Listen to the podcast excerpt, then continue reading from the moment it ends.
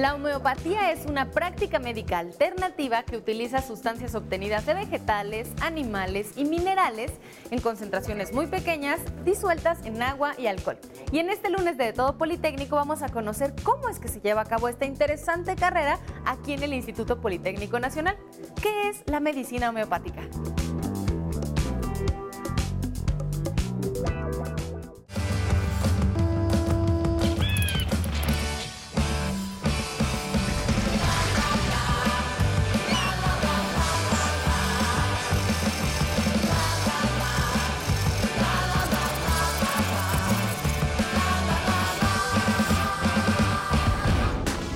Escuela Nacional de Medicina y Homeopatía es una de las más populares entre la comunidad estudiantil aquí en el Instituto Politécnico Nacional, puesto que resulta muy interesante e intrigante. Nos acompaña el director Manuel Landeros Ledesma. Director, gracias por estar aquí en De Todo. No, gracias por su visita. Hablemos un poquito acerca de la historia de esta escuela. ¿Cómo es que inicia? Bueno, miren, esta escuela eh, se conocen los antecedentes de la terapéutica homeopática en la época del porfiriato, aproximadamente en los años 1900. La homeopatía llega aquí a México durante la época de Benito Juárez. Posteriormente se instalan algunas escuelas de tipo privado como instituciones y es ahí donde surge un personaje muy importante llamado Joaquín Seguri Pesado, médico egresado de la Escuela Nacional de Medicina. Entonces existe un relato donde menciona que él entrevista a la hija de Porfirio Díaz, Amada, Amada Díaz, donde le comenta que su papá padecía de una fístula, la cual fue atendida con éxito por el doctor Joaquín Seguripesa. Entonces a partir de ese momento, eh, pues gana a nivel nacional y curando al general Porfirio Díaz en esa época, eh, prestigio la homeopatía y entonces cuando se hace un decreto presidencial en 1895 donde se autoriza la formación de la Escuela Nacional de Medicina Homeopática. Posteriormente, para 1973 se le cambia el nombre por Escuela Nacional de Medicina y Homeopatía. Nosotros tenemos de existencia 127 años y es una de las cuatro escuelas fundadoras del Instituto Politécnico Nacional en 1936. ¿Cuántas carreras se pueden cursar aquí? ¿Es una sola que tiene como áreas de especialidad o cómo funciona? Los alumnos hacen un examen para poder ingresar a la Escuela Nacional de Medicina y Homeopatía y ahí ponen cuál es la carrera que quieren cursar, ya sea médico cirujano y homeópata o médico cirujano parte. ¿Y cómo es el egreso de los alumnos con respecto a los que ingresan a estudiar esta carrera? Porque se escucha retadora. Sí, bueno, nosotros aproximadamente ahorita tenemos un promedio de 4.000 alumnos y tenemos un egreso aproximadamente del 98%. Nuestro egreso es muy alto, dado que para que se pueda ejercer la medicina de ambas carreras, se necesita tener el, examen profesional y la cédula profesional. Si no, no se puede ejercer. Muchísimas gracias. No, gracias al Canal 11 y, este, y gracias al Instituto Politécnico Nacional. Nos acompaña el jefe de carrera, Tomás Basilio. ¿Cómo estás, Tomás? Gracias por acompañarnos en De Todo. Hola, muy bien. Muchas gracias. Oye, a ver, primero explícanos un poquito acerca de la homeopatía. ¿Qué es la homeopatía? Pues como definición podremos eh, decir que es un modelo médico de terapéutica que se encarga de estimular al organismo a realizar su función normal con sustancias de origen natural. ¿Esto qué quiere decir? Que con recursos naturales ayudamos al humano al restablecimiento de su salud. ¿Cómo es que resulta la, homeopatía? Se basa y se experimenta principalmente en humanos eh, la mayoría de la información que tendremos viene de origen ancestral. Las plantas que de donde obtenemos la mayoría de los medicamentos también son conocidas desde la antigüedad, no nada más en México, sino en todo el mundo. Es una actividad médica, este, eh, realmente iniciamos eh, el estudio de los fármacos homeopáticos con el extracto puro de las plantas y después va realizando el proceso homeopático de dilución y de energetización para obtener ya los medicamentos que utilizamos para restablecer la salud. ¿Y cómo está organizado el estudio de la homeopatía aquí en la Escuela Nacional de Medicina? Ok, aquí en la escuela tendremos dos modalidades, la de médico cirujano y homeopata y propiamente la especialidad de la homeopatía. Para cursar la especialidad en homeopatía tienen que ser médicos titulados. Y en la carrera de médico cirujano y homeopata, al mismo tiempo que se estudia medicina, les agregamos 10 semestres de homeopatía. ¿Cuántos semestres son? En total son, eh, en la escuela son 10 semestres y la duración de la carrera es de 7 años tenemos un año de internado y tenemos un año de servicio social. ¿Cómo podemos comprender mejor de qué manera es que estudian las y los médicos homeopatía en la escuela? ¿Cuáles son las materias que llevan? ¿Son todas teóricas o de prácticas? Tenemos eh, asignaturas teóricas y tenemos asignaturas prácticas, pero también tendremos eh, eh, a partir de, primero a quinto semestre son, le llamamos este, asignaturas básicas que es, propiamente están casi todo el tiempo en la escuela. Pero de sexto a décimo le llamamos asignaturas clínicas, donde ya salen a los hospitales a tomar sus clases. Entonces, práctica, teórica y, clínica. ¿Cuál es el objetivo de la homeopatía? Ayudar a que se restablezca más rápida la salud sin generar a veces intoxicaciones por fármacos químicos. ¿Y cuáles serían las principales diferencias entre la homeopatía y la alopatía? Eh, principalmente es este, el número o la cantidad de gramaje que se da de cada uno de los fármacos. Eh, en homeopatía hablamos de principios activos que empiezan a ser eh, dinamizados para poder ser administrados en el humano y en el tratamiento farmacológico hablamos de concentración en gramaje. De manera básica, claro que es un conocimiento que las y los médicos de la Escuela Nacional de Medicina y Homeopatía tienen que saber. Muchísimas gracias. Gracias.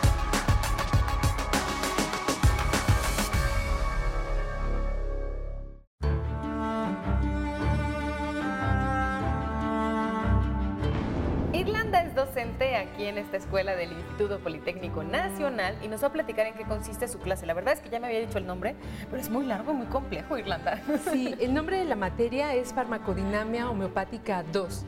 En esta materia los alumnos aprenden 32 medicamentos, de los cuales son los más utilizados para em, las enfermedades básicas, problemas respiratorios, problemas gastrointestinales, cuadros diarreicos, este, las enfermedades más, más comunes.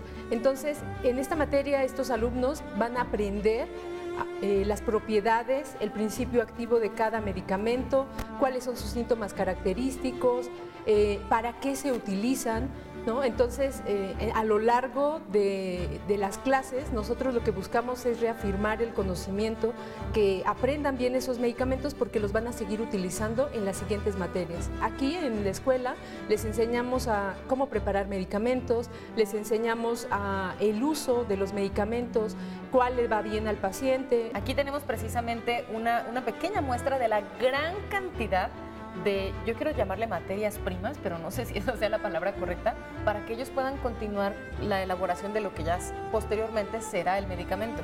Sí, nosotros tenemos medicamentos, bueno, aquí principios o plantas, todos estos medicamentos los alumnos los van aprendiendo y los van empleando. Irlanda, ¿crees que podemos preparar algo ahorita, algo sencillo? Sí, claro. Mira, vamos a utilizar estos guantes. Te voy a pedir que te pongas estos tú y me voy a poner estos yo. Vamos a preparar Carbo Vegetabilis. Este mineral es madera calcinada.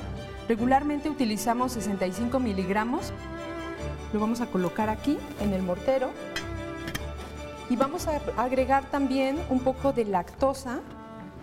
Es con lo que preparamos nuestros medicamentos homeopáticos. Vamos a poner un poco aquí también en el mortero y vamos a triturar. Esta trituración la debemos de realizar durante una, una hora. ¿Lo quieres intentar, Ale? Sí. Ayúdame, por favor.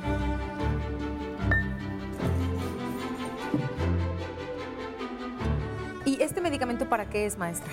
Este medicamento lo utilizamos para pacientes que se han intoxicado con algún alimento pacientes que han tenido dificultad para digerir algo, que a lo mejor tienen mucha necesidad de eructar o eliminar muchas flatulencias, este medicamento les ayuda a resolver el problema. ¿Y después de esto qué sigue? Hay que raspar las paredes para bajar todo lo que, que hay de medicamento alrededor. ¿Y qué sigue? Después vamos a quitar, vamos a tomar 65 miligramos de, este, de esta parte y lo volvemos a mezclar con lactosa y nuevamente una hora de trituración. ¿Y luego? Y después esto se empieza a realizar eh, diluciones ponemos una parte del compuesto activo y lo vamos diluyendo en alcohol y hacemos dinamizaciones. La dinamización es cuando eh, golpeamos el frasco para poderlo agitar y que se muevan todas las partículas e ir activando el medicamento. ¿Y en qué semestre las chicas y los chicos hacen estas preparaciones? En segundo semestre llevan la materia de eh, laboratorio y farmacia homeopática y en esa materia van preparando los medicamentos. Además de todo el conocimiento que implica la medicina, atender esta parte con la cantidad de ingredientes que hay es un reto. Sí. ¿Qué es lo que más te gusta de, esta carrera, de la medicina enfocada en la homeopatía? Pues me gusta mucho ver a los pacientes, ver el proceso de su curación. Me gusta también compartir el conocimiento con mis alumnos. Este, los alumnos eh, pues se van, van aprendiendo, se van empapando y también se van apasionando de la materia. Muchísimas gracias, Irlanda. Muchas gracias a ustedes. Estudiar medicina siempre se nos presenta como un reto y es que seguramente lo es. Se trata de una carrera bastante compleja. Ahora imagínense con la especialidad de homeopatía. Nos acompaña Germany que precisamente estudia medicina aquí en esta escuela y homeopatía, que me parece un universo dentro del propio universo que ya es la medicina. ¿Qué es la homeopatía para ti, Germany? ¿Por qué estudiarla? Pues bueno, yo decidí estudiar homeopatía porque no solamente nos vamos a estar enfocando en lo que son los medicamentos alopáticos, los que conocemos comúnmente. al estar investigando igual, incluso ya estando aquí en escuela, me puedo dar cuenta que pues son medicamentos naturales que no pueden causar tanto daño en, nosotros, en las personas, ya que con los alopáticos eh, puede llegar a dañar el hígado. Entonces, pues es mejor este, un medicamento homeopático porque aunque puede ser en, dosis altas, no, no va a, a, provocar daños a largo plazo. Entonces podemos decir que lo que te interesó de la homeopatía es su aplicación para mejorar la salud de las personas, básicamente eso, el impacto que tiene. Sí, sí, a, a pesar de que muchas veces se menciona ¿no? que, que es una ciencia que que no sirve o que algunos llegan a decir que la homeopatía solamente va a tener un efecto placebo, pues yo, al igual que mis compañeros, hemos comprobado que sí va a tener efectos positivos en cuanto a las enfermedades, ya que pues no nada más vamos a, tratar los síntomas de la enfermedad, sino que igual vamos a ver lo que son los síntomas mentales o los emocionales.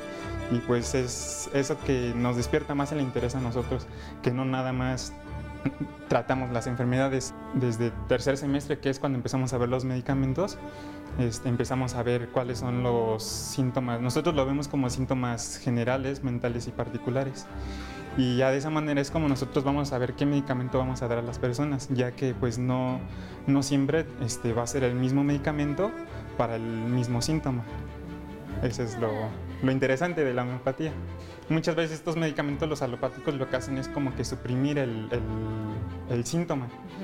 y, y, pues nada más ven eso en, en, alopatía. Y en homeopatía lo que hacemos es investigar cuál fue el origen de, del, por ejemplo, de un dolor de cabeza. ¿no? no siempre va a ser el, el, mismo origen para todos y se comete ese error de recetar paracetamol para todos. Y en homeopatía pues vemos cuál fue el origen, igual cuáles son los síntomas, los mentales, los particulares, los generales, para poder este, dar el medicamento homeopático correcto. Ay, pues mucho éxito en la vida profesional. Oye, ¿cómo te imaginas una vez que egreses de la carrera? Pues me imagino trabajando en un hospital, eh, ya sea de segundo o tercer nivel, pero también me me llama la atención tener mi consultorio, pero tratando con homeopatía. ahorita lo que me está llamando mucho la atención es la endocrinología para tratar lo que es específicamente la diabetes. Entonces tratarlo con homeopatía siento que sería un, un nuevo camino que, puede ser este, más efectivo, no tan costoso y que incluso hasta puede ser más rápido sin provocar daños a, corto o a largo plazo. y menos invasivo. Exacto. Wow, pues suena como una súper investigación. Ojalá la desarrolles y, y, podamos entrevistarte en el futuro con respecto a eso. Gracias. Muchas gracias, Germani.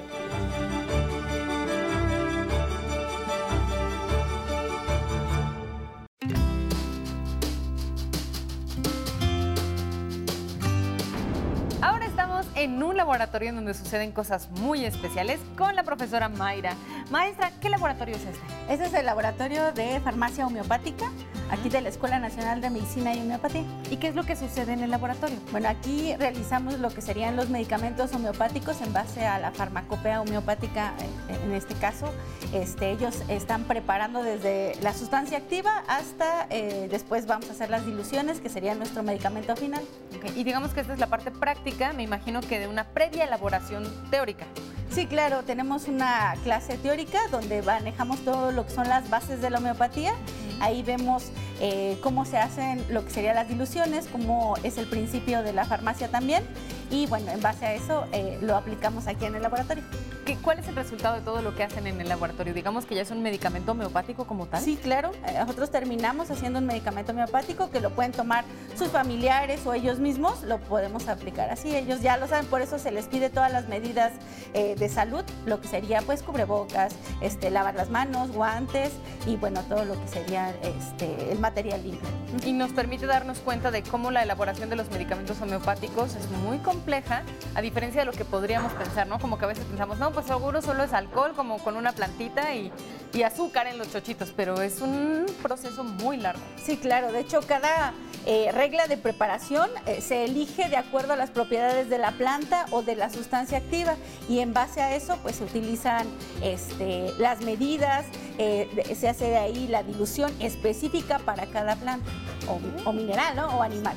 ¿Y en este momento qué están haciendo las chicas y ah, los chicos? Ahorita estamos en la regla 4, que es de plantas eh, secas.